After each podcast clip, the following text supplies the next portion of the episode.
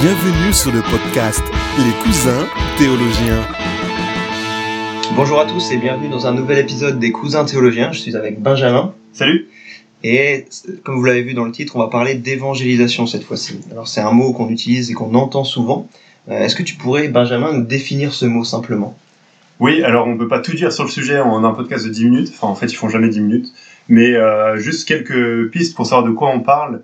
J'ai bien un de mes profs à l'Institut biblique belge définit l'évangélisation comme le fait de parler de l'évangile à des non-chrétiens qui écoutent. Et je trouve ça assez simple comme définition, mais au final assez euh, utile. Ouais, pas C'est- de définition compliquée forcément. hein. Ouais, exactement. Ouais. Donc euh, c'est simplement le fait de proclamer le message de l'évangile, donc la bonne nouvelle de Jésus euh, qui est venu sur terre pour euh, euh, prendre le jugement de Dieu à notre place.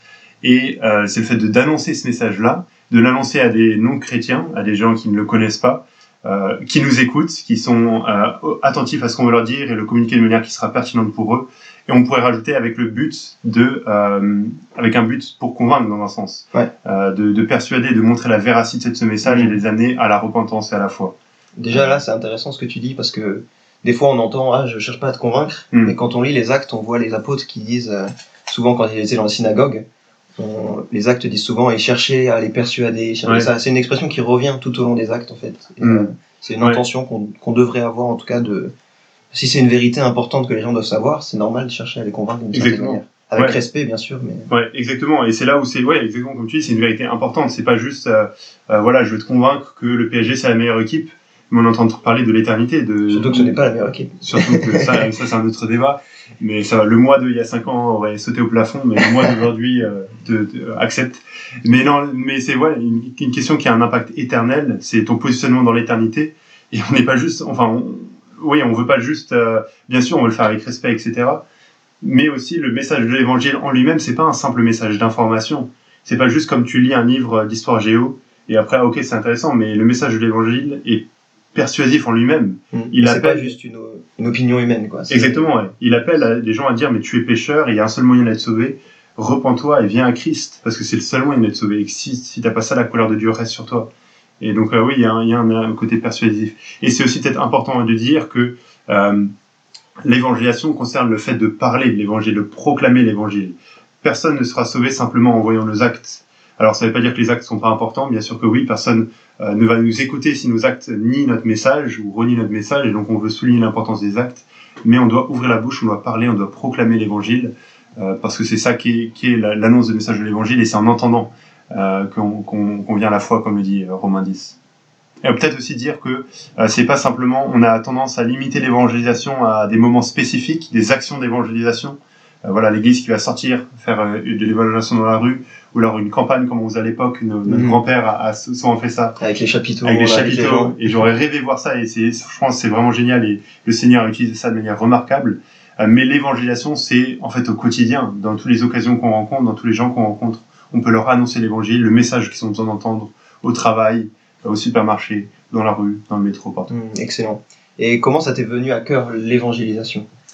Oui alors je pense que c'est un ah, difficile de dire tout euh, ce qui m'a motivé à ça je pense que c'est une source de beaucoup de choses je pense à notre grand-père qu'on a au commun et mon autre grand-père de l'autre côté euh, qui m'ont beaucoup encouragé à ça ou Mm. montré des bons modèles de, de cela encore, euh, encore en décembre, hein, la dernière fois qu'on l'a vu, il a insisté sur euh, Mm. voilà, le fait qu'on était sur, on était sur Terre pour proclamer l'évangile et euh, Ouais. c'est vraiment la parole qu'il a voulu nous laisser pour l'année 2019. Ouais, ouais, ouais. Et donc ça, c'est vraiment encourageant. Mais je pense la, la cause principale, ou ce qui m'a principalement amené à, à vouloir parler de l'évangile, c'est euh, simple, mais c'est l'évangile lui-même. C'est plus j'ai... ah, Je me souviens en fait de... euh, euh, une année, en fait, j'avais quand je me suis converti, c'était juste avant ma terminale, j'avais 17 ans. Et ensuite, j'ai passé une année à débattre avec mon meilleur ami de toutes sortes de sujets qui étaient utiles, qui étaient intéressants, euh, liés à la, à la foi, à la fiabilité de la Bible, à la création, l'évolution, toutes ces choses-là, utiles, intéressantes. Mais à la fin de l'année, je me suis dit, mais on a très peu parlé du message de l'évangile lui-même. Hmm. On a très peu parlé du salut lui-même dont il a tant besoin, mon ami. Ouais, un, Et- ami me disait cette semaine, avant je croyais qu'évangéliser c'était faire une conférence sur l'évolution et la création. ouais, c'est ça. Et en fait, non, c'est par- parler de l'évangile. Et donc, je me souviens que cet été-là, quand j'ai eu ce constat, je me suis dit, mais est-ce que je suis moi-même capable d'articuler le message de l'évangile, de parler de... C'est quoi l'évangile au final? Hmm. Donc, je me souviens que je me suis posé et que j'ai j'ai creusé ça, j'ai fait des feuilles avec des, des schémas, des, des noms. Je me suis dit, voilà, point 1, c'est ça, la vérité qu'on est pécheur. Et j'ai fait toute une feuille que je dois avoir quelque part, je sais pas où. Et en fait, je me suis- je- c'est à partir de ce moment-là où je me suis plongé davantage dans le message de l'évangile que petit à petit j'ai eu un cœur pour l'évangélisation, pour partager ce message-là autour de moi. Et après, il y a d'autres choses qui- qu'on partagera qui m'ont encouragé aussi, comme les semaines d'évangélisation et d'autres choses. Mm. Euh, et pour toi, qu'est-ce qui t'a Bah, encouragé justement, je pense que les semaines d'évangélisation ont été clés. Mhm. Euh, le fait de rencontrer des personnes qui ont ce feu, c'est communicatif. Mhm. Le fait de voir tous ceux qui ont développé des outils, des, des stratégies, des livres, toutes sortes de choses qui, qui te font réaliser en fait l'importance, parce que des gens ont consacré leur vie à ça. Ça interpelle en fait et ça permet de, ouais, de se poser la question ah oui et moi qu'est-ce que j'en fais de l'évangélisation? Est-ce que c'est un détail de ma vie? Euh, Est-ce que j'en donne la même im- importance que ces gens qui, qui consacrent leur vie à ça en fait? Mhm. Et euh, je pense que ça a été vraiment un tremplin ces semaines atteindre qui était organisé par l'église à Montreuil en particulier. Excellent. Euh, aussi pour euh, pour évangéliser, on, tu as dit c'est pas que des moments spécifiques, c'est au quotidien. On a parlé de semaine d'évangélisation, mais c'est aussi au quotidien. Et comment tu t'y prends concrètement Mm. Si tu te dis aujourd'hui j'aimerais bien évangéliser, à quoi ça ressemble Ouais, je pense que c'est une attitude de tous les jours de vouloir euh, d'être convaincu de la véracité de l'évangile et du besoin de, de ce monde, que le plus grand besoin de ce monde, c'est le, le pardon des péchés. Je prêche là-dessus demain matin que notre plus grand besoin en tant qu'être humain, c'est le pardon des péchés. Et, et simplement d'être conscient de ça, j'ai envie d'être conscient de ça parce que c'est ça qui va me motiver à, à- à aller vers les gens. Mais je- simplement d'avoir cette attitude quotidiennement et de prier pour ça, j'essaie de prier pour ça régulièrement, euh, tous les matins ou assez régulièrement que Seigneur ouvre-moi des portes pour l'évangile, pour partager l'évangile aux gens que je rencontrerai aujourd'hui. Et pas simplement de prier dans le sens, ok, que ça tombe du ciel. Alors bien sûr, ultimement, c'est Dieu qui ouvre les portes, mais c'est pas mauvais d'être intentionnel, d'être actif là-dedans. Bien sûr. Et donc j'aime bien garder toujours sur moi. Alors on se moque un peu de moi parce que j'ai un manteau qui pèse euh, 100 kilos avec euh, euh, une librairie dedans, mais j'aime bien garder des évangiles. Les poches de moi. Ben souffrent. hein. Ouais, voilà. Mais j'aime bien garder des évangiles, euh, plein d'autres choses aussi, mais au moins des évangiles pour pouvoir donner en fait quand il y a un contact dans la rue, bah de pouvoir le donner à la personne, de saisir n'importe quelle occasion pour dire ah, voilà ça c'est un évangile, une partie de la Bible. Euh, on sait pas ce que Dieu peut faire avec ça et comment ça peut travailler les cœurs. Ouais, exactement. Je pense aussi euh, que ça commence par la prière euh, dans mon cas, c'est-à-dire euh, aussi parfois de façon spécifique. On pense à un collègue ou quelqu'un euh, qui, euh, quelqu'un qui est dans ma promo. euh, je me dis, euh, j'aimerais bien lui parler. Lui, je, je vois qu'on a des discussions, mais souvent la, le niveau s'élève pas, etc. Euh, On peut prier spécifiquement pour ça, et, euh, et je pense que le fait de prier, ça nous rend ensuite euh, intentionnel, comme Ouais. tu disais. C'est-à-dire le fait de prier, ça nous aide ensuite à saisir les occasions quand elles se présentent. On les aurait peut-être manquées autrement, mais le fait qu'on les ait demandées à Dieu, on les voit en fait. Ouais. Et, euh, et j'ai été étonné plus d'une fois d'avoir prié et dans la semaine même d'avoir eu une bonne discussion et j'étais reconnaissant Ouais. pour ça. Ça m'est arrivé encore récemment, j'étais juste content de voir que Dieu réponde de cette manière à, à mes prières. Mm.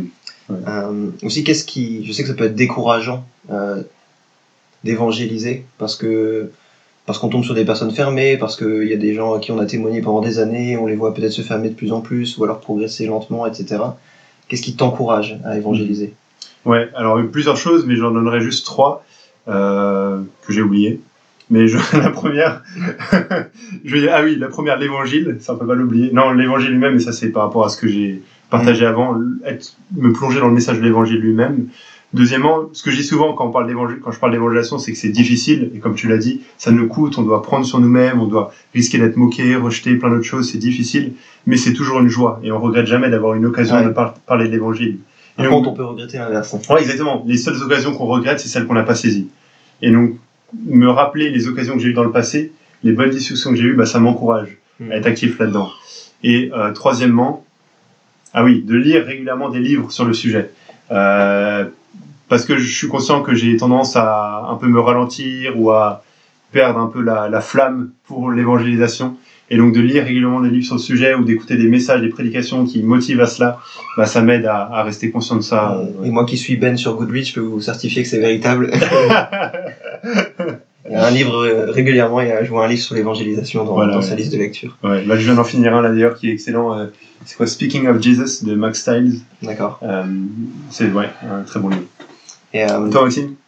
qu'est-ce qui m'encourage dans ce domaine Je pense que c'est, ouais, comme tu dis, les bonnes occasions que j'ai pu avoir, les fois où j'ai pu annoncer l'évangile, ou où j'ai pu expliquer la foi d'une manière qui a interpellé une personne et qui a amené des bonnes discussions, c'est des, des Mm. expériences qui restent et où tu, en fait, il y a cette, cette sensation qu'on fait simplement ce qui est juste, tu vois, ce que ce qu'un Ouais. chrétien devrait faire. Et, euh, et c'est toujours agréable d'avoir euh, d'une certaine manière la conscience pure face à ceux qui sont face à nous, qu'on qu'on les a pas côtoyés sans leur annoncer euh, le message de- auquel ils auraient ils ont le plus besoin d'entendre. Ouais. quoi. Ouais, Ça serait triste quand même qu'on ait côtoyé des personnes pendant des années et que on ait parlé que de la pluie et du beau temps. Et, euh, je pense qu'on juste avoir ça en tête, ça ça nous motive en fait, c'est encourageant. Mm. Euh, du coup, on parle de ce qui nous encourage, mais quel encouragement tu pourrais donner à celui qui veut débuter dans ce domaine? Quelqu'un qui est nouveau dans la foi ou pas forcément, mais qui, qui a du mal à se lancer, à parler d'autre chose que de la pluie et du beau temps, justement, ou, ou d'autres sujets, mais qui a du mal à, à prononcer le mot Jésus et à affirmer ses, peut-être ses convictions. Mm. Quel, quel encouragement tu pourrais lui donner? Alors, une seule réponse, viens à Carcassonne, fin août, pour la semaine d'évangélisation dans l'église là-bas. Non, juste, c'est un, une- un encouragement, on l'a partagé, qui nous, qui nous a encouragé personnellement à nous lancer un peu au début. C'était les semaines d'évangélisation, donc des semaines un peu un camp, où il y a plein de jeunes et de gens, pas forcément que des jeunes, mais de partout, en France ou n'importe où de quel pays, qui viennent à un endroit précis dans une église pour euh, à- travailler avec l'église, pour partager l'évangile aux habitants de la ville et pour sortir de manière intentionnelle dans la rue. Alors ça fait très peur au début quand on l'a jamais fait, Ouais. mais justement on n'est pas seul, on a des formations sur place pour ça. Et- Ouais, et souvent on est en petit groupe de deux ou trois, donc on, si jamais on ne sait pas quoi répondre, si on a des Ouais. parce que parfois on a toutes sortes de craintes, euh, si on pose une question que je sais pas répondre, etc. Mm. Bah là, il y a d'autres personnes avec nous et euh, ça nous rassure. Au début, peut-être qu'on écoute plus les autres parler, mais euh, Mm. au moins on, on entend, on participe d'une certaine manière, on peut Ouais. prier avec les autres. Il y a souvent des temps de prière dans les semaines d'évangélisation, Exactement. Et, euh, Et, des, formations pour nous, quand on n'a Ouais. jamais fait ça, comment le faire, comment. des fois spécifiques, comment parler à un musulman, etc. Ouais. Donc il y y a plusieurs, il y a pas que Carcassonne, hein, il y en a plusieurs qui sont euh, organisés partout, un peu en France, en Belgique. Mais Carcassonne, c'est dernière semaine d'août, du 21 au 28, ou un truc comme ça. Euh, Contactez-nous si vous voulez plus d'infos, mais vous êtes les bienvenus. On y sera avec Maxime. En fait, je sais pas, Maxime, tu seras. Euh, pas sûr. Ce sera après le mariage. Bon, Ouais, Vanessa y sera aussi. On va négocier ça. Voilà. Un Corinthiens 7. Euh, mais euh, voilà, venez, venez à Carcassonne fin août. Euh, Sentez-vous libre. Euh, ou dans d'autres semaines d'évaluation, ça peut être un bon encouragement pour, pour vous. Euh, quel guignol ce coup. euh, un autre truc peut-être euh, sur lequel on pourrait parler, c'est les outils. Euh, Il y a plein d'outils pertinents qui ont été développés et, et, je te laisserai la parole parler d'autres outils après, mais j'aimerais bien parler de Fivefish. C'est une application qui est développée par Audiovie, une, mission dont on a déjà parlé, je pense, chacun sur nos blogs respectifs. Et ce qui est génial avec cette application, c'est que c'est gratuit et en fait, on trouve sur cette application des messages qui annoncent l'évangile, qui résument l'histoire de la Bible dans euh, un nombre euh, incalculable de, de langues. Alors on peut, on peut rechercher par pays ou par langue. Et euh, je l'ai encore utilisé hier, par exemple, dans le, dans le RER, il y avait des, des Pakistanais autour de moi. Je leur ai demandé quelle langue ils parlaient. Bon, je me suis fait avoir au début, je crois que c'était de l'arabe, finalement c'était du pashtou. Et, euh, et j'ai pu leur montrer que sur l'application, il y avait euh, l'évangile en pashtou qu'ils pouvaient écouter, etc. Ils étaient contents d'entendre des choses dans leur langue. Et, et voilà, c'est tout simple. On s'intéresse aux gens, on demande, je pense aux migrants en particulier, hein, on, Ouais. On demande quelle langue ils parlent, on leur, on leur fait écouter. Souvent, ils sont très contents de voir un, un occidental qui s'intéresse à leur langue, qui parfois, avec le temps, vous reconnaîtrez même la langue, donc ça, sera, ça va les toucher d'autant plus. Et euh, c'est vraiment un, un bel outil là qui est développé, et je pense qu'il va continuer à se développer. La banque euh, Ouais. de données va s'enrichir. quoi. Exactement, ouais. Ouais, sinon, j'aurais pas énorme, enfin, il y a pas, pas grand chose d'autre qui me vient à part des livres, peut-être à conseiller. Euh, Qu'est-ce que l'évangile de Greg Gilbert, Greg Gilbert, qui est un livre excellent pour être au clair sur le contenu de l'évangile lui-même, mais aussi pour être motivé à partager l'évangile avec des bons conseils. Il y a aussi effectivement, là, Maxime l'a sous les yeux, Jésus en 90 minutes ou, et la Bible en 90 minutes, ou Jésus en 90 minutes et la Bible en 90 minutes. en belge. belge. mais disponible à la Maison de la Bible, qui est vraiment, ouais, c'est vraiment des bons trucs. C'est des extraits de, euh, de paroles de l'Évangile à donner à des gens. Ou les évangiles, de garder des évangiles sur soi, les évangiles second 21, j'aime bien les avoir. Ouais, j'aime moi. bien par exemple, c'est tout simple, mais euh, quand je donne de l'argent à un mendiant, j'aime bien lui donner Ouais. euh, en même temps un évangile. Mm. Lui expliquer que si je lui donne, c'est aussi parce que je suis chrétien, que, euh, que j'ai le souci pas seulement de son bien-être physique, mais aussi que je pense qu'il y a plus dans la vie. Mm. Et euh, voilà, Ouais. c'est des moyens simples en fait de, de diffuser l'évangile. On sait pas ce que peut devenir euh, Mm. tous ces tous ces évangiles distribués. Euh, Je pense qu'on s'en aura des surprises aussi de découvrir euh, Ouais. des personnes qui ont été données à Christ par ces moyens. Un livre encourageant par rapport à ça, c'est La parole vivante et efficace de Alfred Kuhn, où il partage plein de témoignages en fait de gens qui euh, sont venus à Christ en entendant, en trouvant un évangile, une parole de l'évangile, des choses comme ça par, par le moyen de Bible imprimée. Et c'est vraiment encourageant. ouais. Voilà, on espère que cet épisode vous a encouragé, que vous avez peut-être des pistes pour euh, commencer et que vous viendrez à la semaine de Carcassonne fin août. Yes. Voilà, on vous laisse sur ces bonnes paroles. Salut